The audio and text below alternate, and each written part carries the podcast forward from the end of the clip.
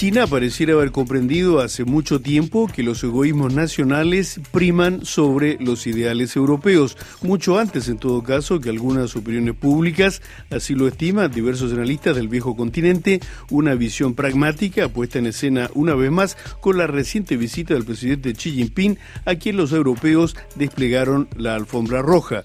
Las ambiciones hegemónicas chinas deja poco margen de duda y el plan Made in China 2025 no hace sino ponerlas en evidencia. Un plan de acción puesto en marcha en 2015 con el objetivo claro de privilegiar el paso de la cantidad a una nueva era de calidad y eficiencia, propulsando al país como líder mundial absoluto. La primera escala del presidente chino fue Italia, cuya adhesión a las llamadas rutas de la seda causaron serias irritaciones e incluso algunos llamados al orden. Explicaciones de la eurodiputada Inmaculada Rodríguez Piñero, miembro de la Comisión de Comercio Internacional, al micrófono de Asbel López. Italia tiene que cumplir las directivas europeas.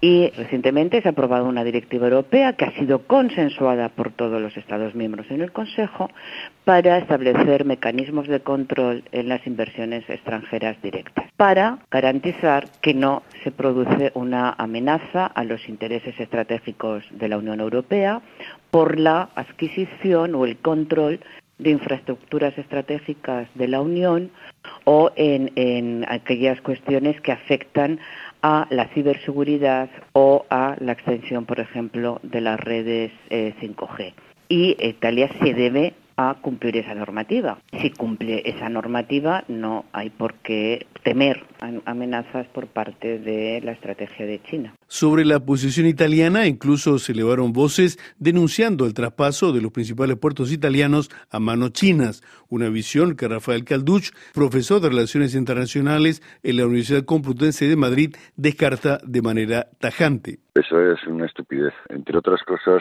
porque hay ámbitos de la gestión eh, hacia el exterior que ya son competencia regulatoria de la Unión Europea. Y por tanto, aunque la gestión eh, ejecutiva le corresponde a los gobiernos, por ejemplo, todo lo que tiene que ver con tráfico comercial marítimo, en este caso, se basa en regulación europea, porque las competencias en materia de comercio exterior son supranacionales. Por tanto, yo creo que esas son visiones que nacen o de la ignorancia o de la mala fe. En todo caso, las inquietudes despertadas por la postura italiana ponen de relieve la dificultad de los europeos para concertar una posición común. Mario Esteban, investigador principal del Real Instituto Elcano. La dificultad de Europa es que somos un actor mucho más plural.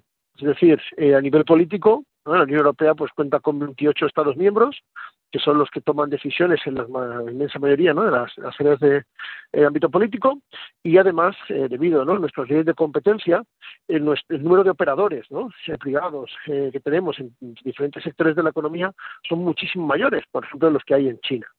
¿Esto qué, qué, se traduce? Se traduce en unas mayores dificultades para canalizar recursos en una dirección estratégica. Es decir, en China el Estado cuenta con todo tipo de resortes para impulsar políticas industriales estratégicas orientadas, bueno, pues eh, eh, de la forma, ¿no? que el Partido Comunista de China considera que es más que es más pertinente.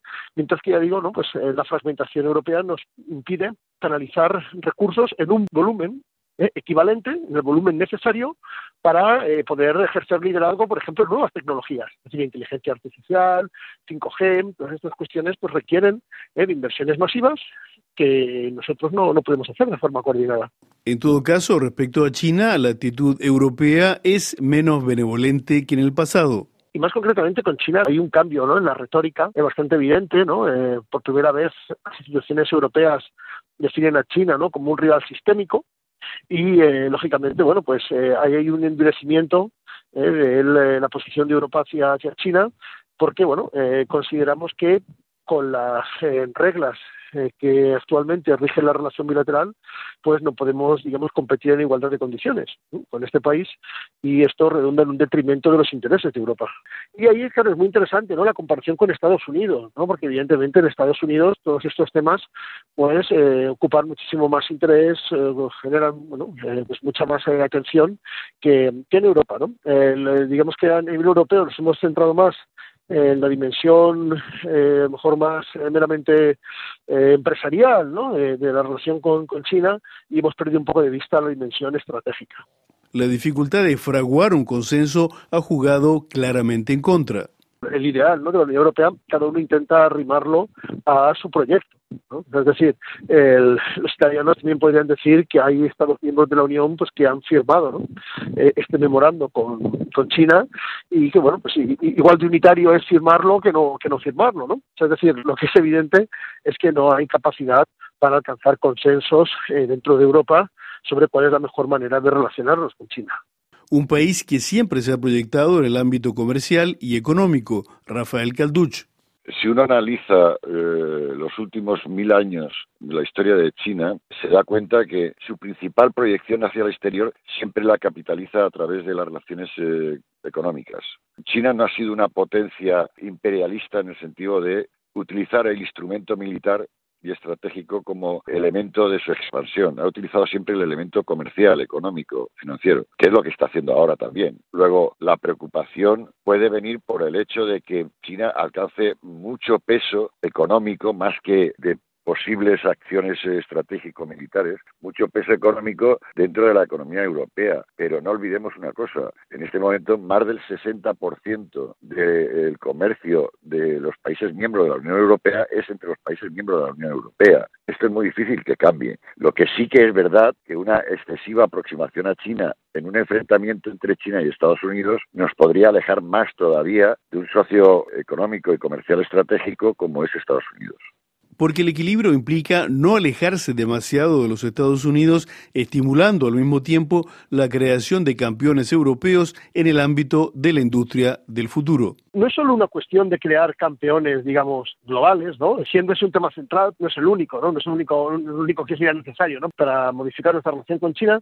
Pero claro, aquí el problema viene por la cuestión de la mm, competencia. Es decir, en la Unión Europea eh, tenemos ¿no? todas unas eh, normas de competencia que, en general, eh, consideramos que genera más beneficio para Europa que reducir dichas normas de competencia en aras de una mayor concentración industrial. Pero vamos, esto es un debate que está abierto y ahí, bueno, pues están los países ¿no? más partidarios, digamos, del libre mercado, ¿no? que priorizan más como valor sacrosanto la competencia y otros que consideran pues que hay casos concretos en los que debería ser necesario ¿no? Eh, sacrificar parte ¿no? de esa, esa, competencia para conseguir mantener un liderazgo en diferentes sectores económicos. Yo, por ejemplo, desde mi punto de vista, no tengo claro, por ejemplo, que el sector de los trenes deba ser uno de esos sectores donde debamos renunciar ¿no? una mayor competencia, porque probablemente la economía del futuro no va a venir determinada por el sector eh, del tren. ¿no? Ahora, la inteligencia artificial, 5G, todas las cuestiones que tienen que ver eh, con el Big Data, todos estos temas, eso sí que va a marcar el nuevo paradigma económico y si no conseguimos mantener un liderazgo en estos sectores, pues evidentemente vamos a tener un problema serio. Lo que sí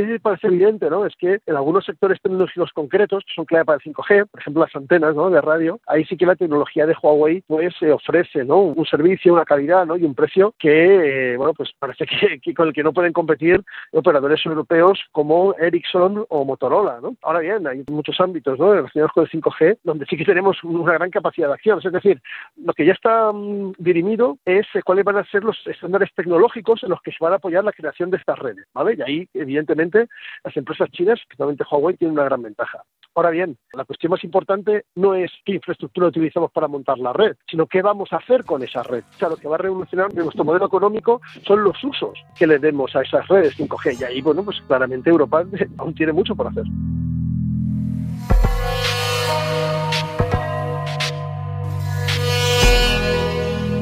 Y cerramos este espacio sin conclusiones precipitadas, pero no sin recordar que es evidente que para los europeos definir una posición común frente a China en el ámbito económico y comercial es una tarea de vital importancia.